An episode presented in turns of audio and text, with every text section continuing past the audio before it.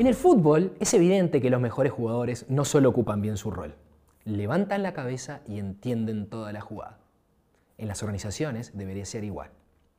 Recuerdo una hermosa conversación que mantuvimos con Fabián Coito. Hace unos años, cuando él era el director técnico de la selección uruguaya de fútbol sub-20, nos comentó que pasaba mucho tiempo conversando con los juveniles para que pudieran tomar la mejor decisión para el equipo cuando la pelota llegara a sus pies.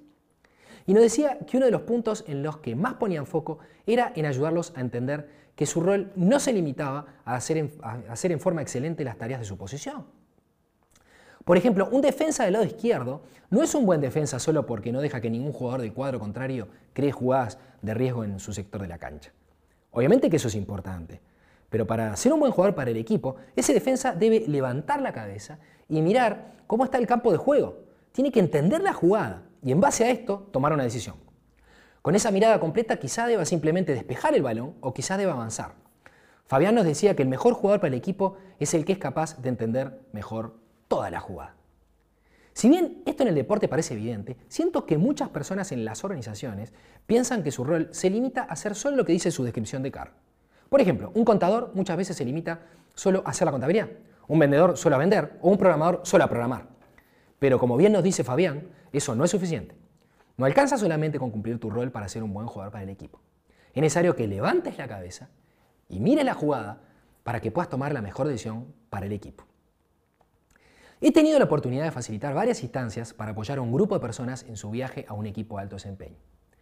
Una de las actividades que más disfruto y que siento que más valor aporta a los participantes es lo que llamamos la conversación de aclaración de roles. Cada persona se toma unos minutos para exponer cuál es su rol, qué objetivos tiene que cumplir, qué hace y qué decide todos los días. Pero además, cada uno debe declarar qué cosas son las que más le preocupan, cuáles son sus mayores desafíos para el próximo periodo y qué ayuda necesita de sus colegas para poder cumplir. Y ahí comienza la conversación. Sus colegas pueden preguntarle lo que quieran. Estos últimos temas, lo que desafía a cada uno y la ayuda que precisa de los demás, no parece ser algo que se conversa habitualmente, pues en la mayoría de los talleres se arman debates muy intensos y surgen varias sorpresas. En un taller escuché, ¿pero esto no lo hacía Juan?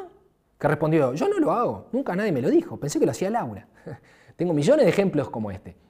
Lo más rico de estos debates es aclarar el rol de cada uno en base a su cargo y complementarlo con lo que necesita el equipo.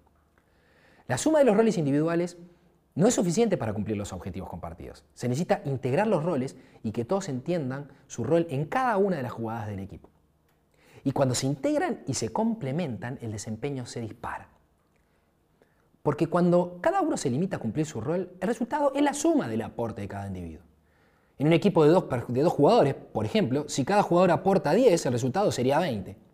Pero cuando se integran, el resultado se multiplica. Si cada jugador aporta 10, el resultado del equipo pasa a ser 100. Por eso, Aristóteles decía que el todo es mayor que la suma de sus partes.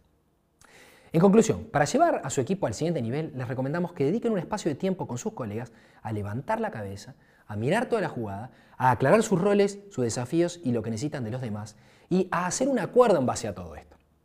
Y para que realmente ese acuerdo libere el poder multiplicador de la colaboración, la descripción de los roles no puede ser decretada por una persona con un cargo jerárquico o por recursos humanos. Tiene que ser conversado por los mismos miembros del equipo, porque la gente se compromete con lo que ayuda a construir. Muchas gracias.